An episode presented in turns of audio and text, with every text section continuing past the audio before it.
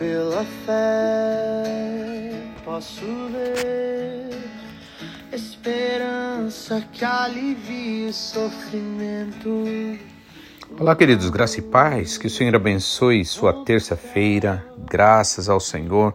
O Senhor tem nos abençoado, tem nos levado de, em vitória, de vitória em vitória a cada dia.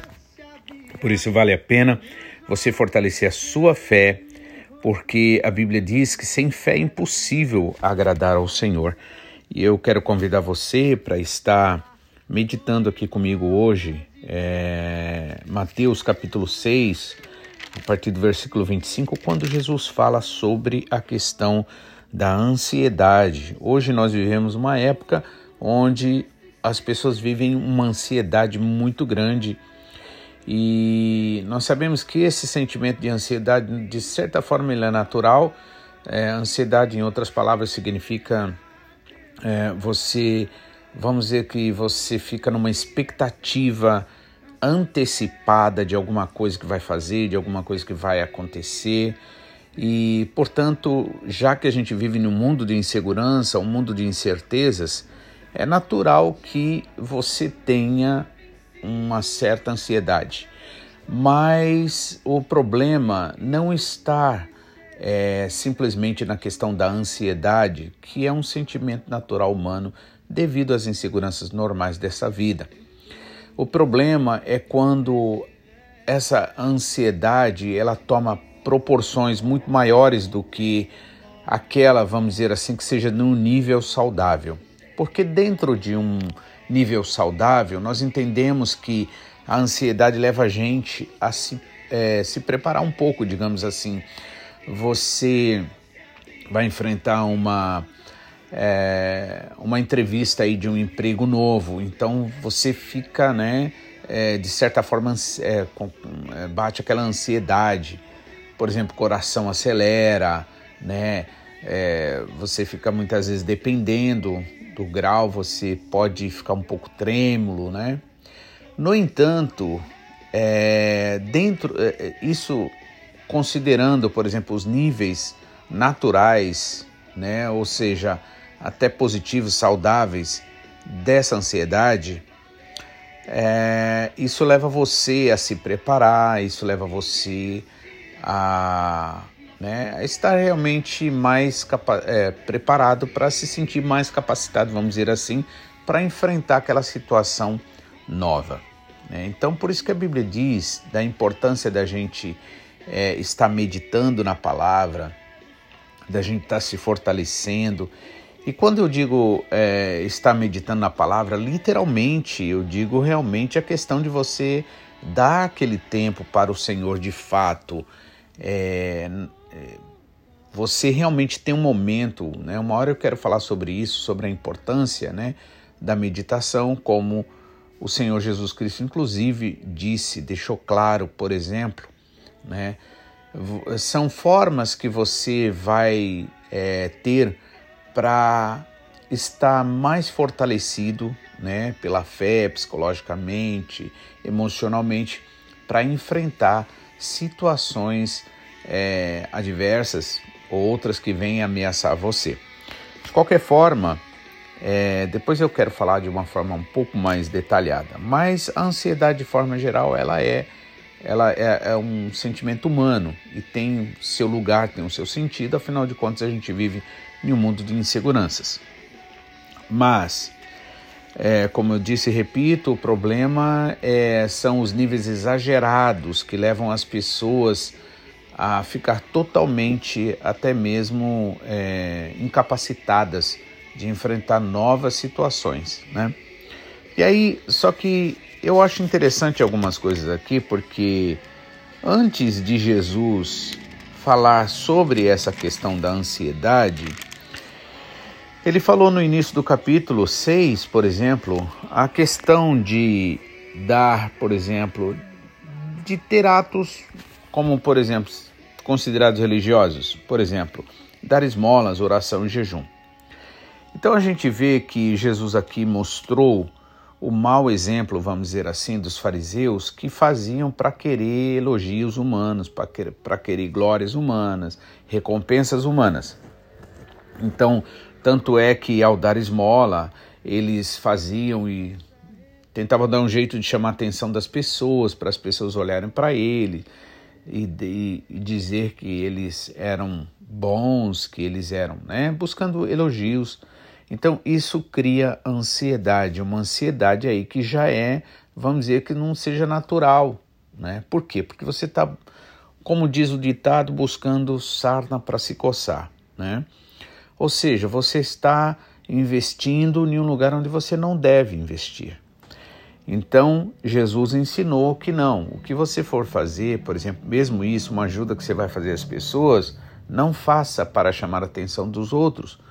Porque em outras palavras, ele não disse isso que eu vou falar entre aspas. Além de é, colocar você no, no, no, no centro de uma, vamos dizer, de uma ansiedade, você ainda vai deixar de receber o que é mais maravilhoso, que é a recompensa de Deus. Então, faça de forma o que, o que a tua mão esquerda faz, que a, dire, é, que a tua mão direita faz, que a esquerda não veja. É interessante isso, porque mão esquerda na, na Bíblia significa da servidão, né? Ou seja, é, é onde, vamos dizer assim, acontecem as coisas de uma forma mais prática, né? Mas é, mostra também que mão esquerda, né, que significa servidão, é, em outras palavras, eu entendo como também uma forma de você é subjugar a tua carne, ou seja, que a tua carne, que a tua carnalidade, esse sentimento natural de querer chamar a atenção dos outros, ele não não é, venha sobrepor-se né, sobre você, mas você dominar esse sentimento. Então também pode estar relacionado na questão da servidão. Porque muitas vezes, é, inclusive a gente leu esses dias em Tiago, ele falando, limpai as vossas mãos, pecadores, né? Então mão significa em outra traz a ideia de trabalho. Então aquilo que você fizer, você tem que fazer com originalidade, por amor, porque sabe que é justo, porque sabe que é importante, porque sabe que é a vontade de Deus. E não é, fazer no sentido de querer se aproveitar das pessoas ou manipular as pessoas, porque isso nesse caso estaria sendo as mãos sujas, né? Então, que a tua mão esquerda não veja o que a tua direita faz, né? Então, é, Jesus disse, ensinou como fazer esmolas, por exemplo, ou ajudar as pessoas. Né? A palavra esmola, inclusive, é uma palavra muito forte, não é? Mas vamos dizer como ajudar as pessoas. Oração, como fazer oração? Eles faziam em pé nas esquinas para serem vistos por todo mundo, né? Ou seja, aquele sentimento que mostrava que eles realmente eram bem inseguros e que eles viviam muito da opinião dos outros uma coisa que gera ansiedade. Outra coisa que Jesus falou foi até a questão do jejum também, porque até o jejum eles se mostravam desfigurados, para que as pessoas dissem, poxa vida, esse cara aí está fazendo sacrifícios tal, né? Tudo isso, nesse caso, sendo feito com esse objetivo de chamar a atenção humana, de depender do elogio humano, do reconhecimento humano, gera ansiedade. Né? Então o Senhor Jesus nos ensinou, inclusive ele falou aquilo muito bonito que eu gosto particularmente, vai lá no teu quarto, fecha a tua porta, aprenda a lidar com você, aprenda a viver de forma suficiente entre você e Deus, não suficiente no sentido não preciso do outro, mas no sentido de o Senhor é meu pastor, como disse o salmista Davi no Salmo 23, o Senhor é meu pastor, e se ele é meu pastor, nada me faltará. É ele que me faz é, é, ir para pastos verdejantes, me leva às águas tranquilas, e ainda que eu passe pelo vale de sombra da morte, ou seja, de ameaças realmente complicadas, eu não temerei, ou seja, estarei com meu coração fortalecido, por quê? Porque o Senhor está comigo, né? Então, o Senhor ensinou isso, essa questão de você você é suficiente para você, você já tem problema o suficiente para poder crescer. Então você não precisa ficar arrumando mais problemas para que você vire um poço de ansiedade. É, e aí ele falou também né, sobre a outra parte que ele falou antes de falar diretamente sobre a ansiedade, foi sobre a questão de juntar tesouros. Ele disse que a gente não deve juntar tesouros na terra. Ou seja, isso não quer dizer que você não deva ter um planejamento financeiro, algo do tipo. Não. O Senhor está dizendo para você não colocar o teu coração em cima disso, em cima dessas coisas, né? Faça com sabedoria, faça com entendimento, né? Procure sim ter uma reserva, isso tudo é importante. Aliás, faz parte também da sabedoria. Mas ele está falando no sentido de você colocar o teu coração em cima das coisas dessa terra. Lembre que tudo aqui que a gente vive nesse mundo é tão inseguro que a, única segurança que você pode ter de verdade é no Senhor. Então, se você coloca o teu coração nas riquezas, nas coisas desse mundo, o que, que acontece?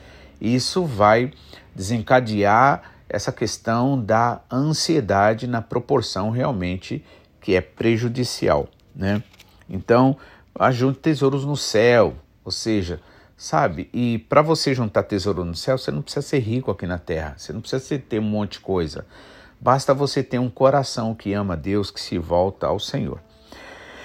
Então, e aí ele disse no versículo 21 do 6, né, capítulo 6 de Mateus, porque onde estiver o vosso tesouro, ali também estará o seu coração. Então imagine essa situação, eu sempre lembro, por exemplo, sempre que eu, lembro, eu leio essa, esse versículo, eu lembro muitas vezes situações que acontecem, claro que não só aqui no Japão, acontece em qualquer lugar do mundo, mas aqui no Japão, quando acontece, muitas vezes acontece de uma forma muito impactante, por exemplo, um terremoto que dá muito forte, como o mais forte que deu esses últimos tempos aí, que trouxe vários problemas para o Japão.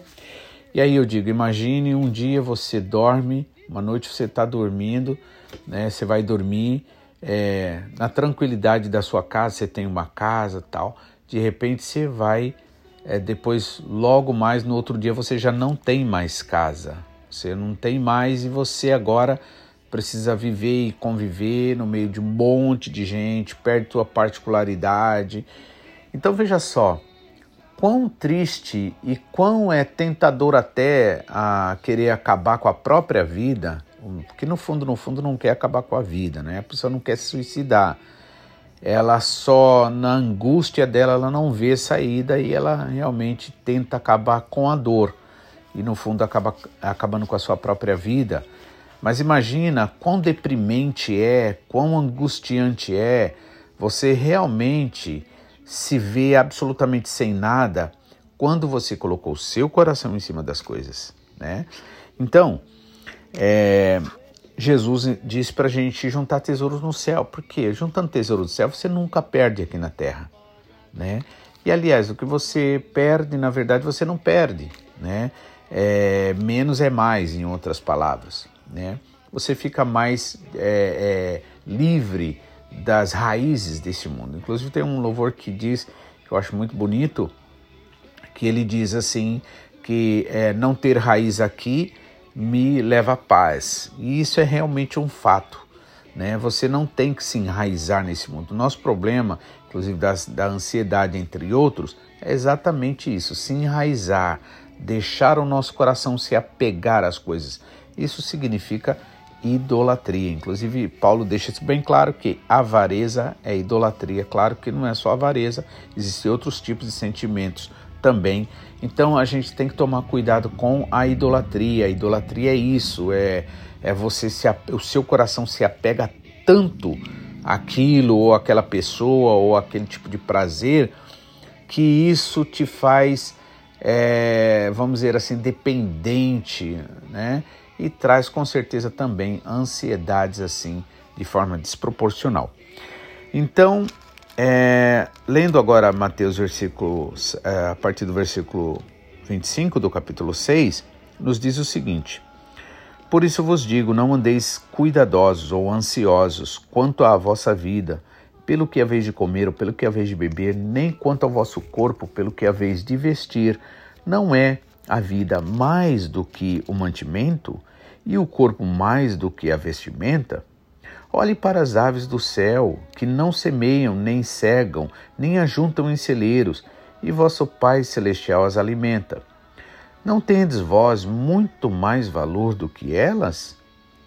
E qual de vós poderá, com todos os seus cuidados, acrescentar um côvado à sua estatura? E quanto ao vestuário, por que andar solícitos, ansiosos? Olhar para os lírios do campo, como eles crescem, não trabalham, nem tecem. Eu vos digo que nem mesmo Salomão, em toda a sua glória, se vestiu como qualquer deles. Pois, se assim Deus veste a erva do campo, que hoje existe e amanhã é lançada no forno, não vos vestirá muito mais a vós, homens de pequena fé? Não andeis, pois, inquietos, dizendo que comeremos, ou que beberemos, ou com que nos vestiremos, porque todas essas coisas, aqueles que não conhecem o Senhor Jesus, os gentios, a procuram. De certo, vosso Pai Celestial bem sabe de que necessitais de todas essas coisas. Mas buscai primeiro o reino de Deus e a sua justiça, e todas essas coisas vos serão acrescentadas. Portanto, não vos inquieteis, pois, pelo dia de amanhã, porque o dia de amanhã cuidará de si mesmo e basta cada dia o seu próprio mal, né? Que leitura maravilhosa, né? Que na verdade até dispensa comentários, né? Porque porque o Senhor Jesus fala muito claramente que nós precisamos pensar, em outras palavras, nas coisas do alto, como Paulo diz: se pois estais com Cristo, né, foste ressuscitado com Cristo, então pensai nas coisas do alto, né, de onde onde Cristo está assentado, porque à medida que você realmente é, pensa nas coisas do alto, o que acontece? Você se enche das coisas de Deus. Então você é aquilo que pensa, ou melhor, você age dependendo do que você pensa. Se você pensar, se você. Veja, a gente vive num mundo que, é, que busca, através da desgraça, através das notícias ruins e de tantas coisas, busca fazer o que? Controlar as pessoas. Mas pare e pense, comece a crer na palavra de Deus, comece a crer no cuidado de Deus, comece a crer é, que o Senhor é o teu pastor e nada vai te faltar. Que mesmo que você ande por vale de sombra da morte, não temerá mal algum para você. Né? Até mesmo a questão da morte, irmãos, não é nenhum problema. A Bíblia, inclusive, diz que a morte dos seus santos né, para o Senhor é, é prazerosa, ou seja, no fundo, na verdade, a morte não é um fim. No, no, no fundo, a morte é o início da verdadeira vida, a vida eterna, né? Que nós perdemos por ter dado ouvidos àquele primeiro anjo da qual o Senhor disse que não era para nós darmos ouvido, não era para nós crermos, né? E nós desobedecemos na pessoa de Adão e Eva. Então, o que acontece? Ah, nem isso, nem a morte em si pode nos gerar ansiedade se a nossa fé estiver firmada no Senhor. Para isso eu gostaria até de ler é, Romanos capítulo 8, né, lá para o final, quando ele fala da vida mais que vitoriosa no Senhor. Veja só, primeiro, né, o, o, Paulo começa dizendo no capítulo 8, né, no início, que nenhuma condenação há, né? O que, que é ansiedade, em outras palavras? Não é uma forma de condenação que fica suspensa no ar? Ó, você pode ser condenado. Condenado em que sentido? Se é para uma entrevista, ó, você pode não passar, hein? Você pode ser recriminado, você pode ser é, desconsiderado, né? Seja lá o que for. Ah, uma situação, eu preciso de um dinheiro, de um empréstimo, vamos dizer, bancário. Ó, pode ser que não vai dar certo, hein? Né? Então, ou seja, é uma forma de condenação, só que Paulo deixa bem claro aqui para nós que nenhuma condenação né, é, há para os que estão em Cristo Jesus. Então, qual é o sentimento que está gerando ansiedade em você? Né? Pare e pense, muitas vezes a gente vai vivendo a vida sem pensar e vai agindo de forma é, baseada nesse sentimento errado nesse sentimento exagerado e depois realmente aí as coisas tendem a não dar certo mesmo, né? Então, o que acontece? Para, pensa, reflete, por isso a importância da meditação. Eu quero falar sobre meditação de uma forma mais tranquila, mas no momento eu chamo a sua atenção para isso, né? Olha, entenda, nenhuma condenação há para os que estão em Cristo Jesus. Perder para nós que temos o Senhor Jesus Cristo não é perder, é ganhar, porque você só perde aquilo que realmente não é para você. Igual um louvor que inclusive eu coloquei nesses dias aí, que ele fala isso, não foi por acaso que o Senhor fez, não é por acaso que não deu certo aquilo, não é por acaso que alguém é, é, não disse sim para você e assim sucessivamente. Deus tem um plano, Deus tem um propósito. O, o, a coisa mais importante que tem que ter nisso daí é você amar a Deus acima de você, acima de pessoas, acima de coisas, né? Esse é o primeiro mandamento. Esse mandamento só é possível se você de fato crê no Senhor Jesus, crê na palavra do Senhor Jesus. Né? Se de fato você se entregar para o Senhor Jesus, você confiar nele, você aceitar o que ele fez por você, o seu o sacrifício dele, né? Seu no sentido terceira pessoa, o sacrifício dele por você, né? Se você crê na palavra dele, com certeza você vai poder experimentar essa paz, essa alegria, né? Quando, por isso que diz: nenhuma condenação há para os que estão em Cristo Jesus. Também em Romanos capítulo 5, nos é dito no primeiro versículo que é, justificados, pois, pela fé, temos paz com Deus. O que te justifica, Deus te justifica através da fé. Ou seja, Senhor, eu sei que as coisas estão tá tudo para dar errado, eu sei que eu sou incapacitado naturalmente. Não que eu seja mesmo, mas eu digo que, Senhor, eu sei que diante das exigências absurdas do mundo, né, que eu tenho que ter isso, que eu tenho que ter aquilo, que eu tenho que ter doutorado e tal, e diante dessas exigências que o mundo faz exatamente para né, para que, vamos dizer assim, não subam até o, a, a ponta lá da pirâmide do mundo, né, de exigências, né? Senhor, eu sei que diante dessas coisas eu sou incapaz. Mas se o Senhor é por mim, quem será contra mim? Né? Então vamos lá, finalizando, capítulo 8, é, versículos, a partir do versículo 31, que diz assim: Que diremos, pois, a estas coisas? Se Deus é por nós, quem será contra nós? Você viu mais um motivo para você se apegar ao Senhor, amar ao Senhor. Amém? Se o Senhor é por nós, se Deus é por nós, quem será contra nós? Aquele que nem mesmo o seu próprio filho poupou, ou seja, mostrou maior amor, né? um maior amor do que esse não tem como mostrar. Poupou, nem ao seu próprio filho poupou, antes o entregou por todos nós, como não nos dará também com ele todas as coisas?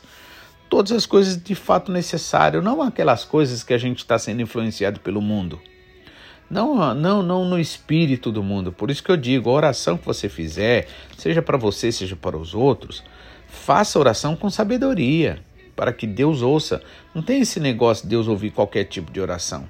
Deus não ouve qualquer tipo de oração. Eu costumo sempre dizer que pela palavra nos é mostrado que Deus tem compromisso com a palavra dele, não com a palavra do homem, não com as ansiedades naturais humanas do homem. Tudo tem que ser para a glória de Deus, tudo tem que ter propósito. Senhor, que seja para a honra e glória do teu nome. Não te peço, Senhor, segundo os propósitos desse mundo maligno, né? Mas sim, Senhor, eu te peço em nome de Jesus para que o teu nome seja glorificado.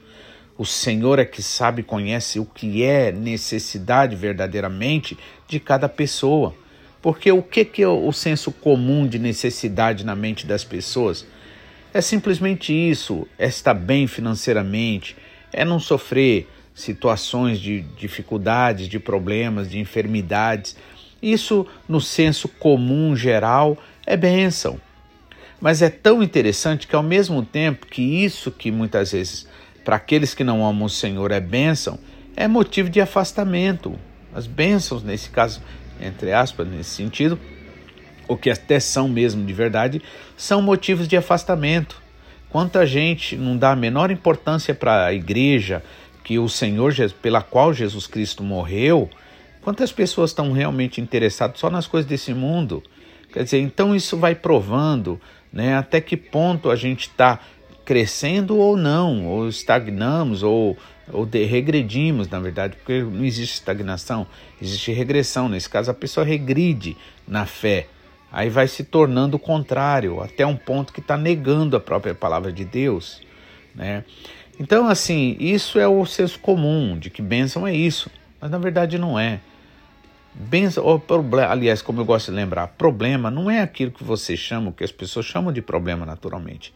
Problema é a gente não crer verdadeiramente no Senhor, não amar ao Senhor, a esse que nem ao seu próprio filho poupou antes entregou por todos nós, né? E aí Paulo questionou como ele não nos dará com ele todas as coisas, todas as coisas necessárias, todas as coisas que Jesus Cristo disse, Mateus 6 a partir do 25. Não se preocupe com comer, com vestir, com beber, né? Ou seja, a vida é mais importante do que é, é, o corpo, né? E, e tantas outras coisas. Então, quem tentará acusação contra os escolhidos de Deus é Deus quem o justifica, por isso que não há condenação, sabe? O Senhor é aquele que te abençoa, o Senhor é aquele que faz as coisas acontecer, então confie nele, não nas suas capacidades, ou nas incapacidades que o mundo gera em você, né?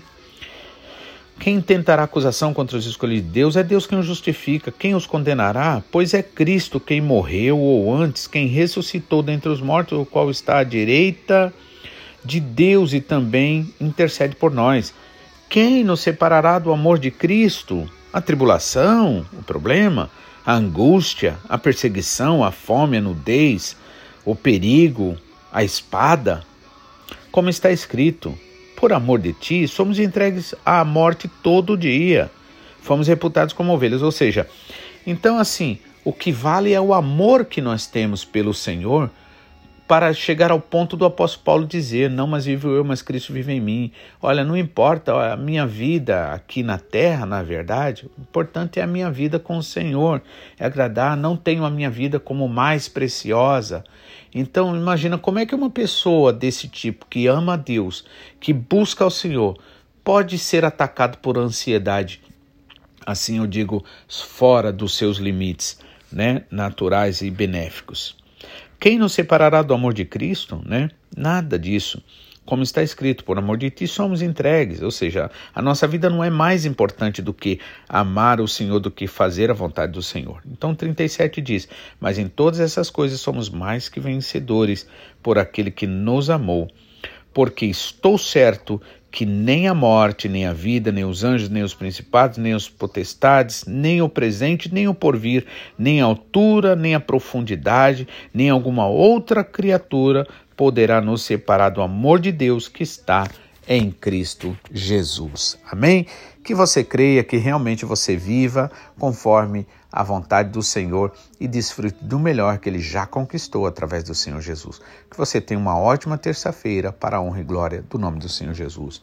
Até amanhã, se assim o Senhor nos permitir, em nome de Jesus. Amém. As belezas deste lugar. Não mais dor, não mais tristezas,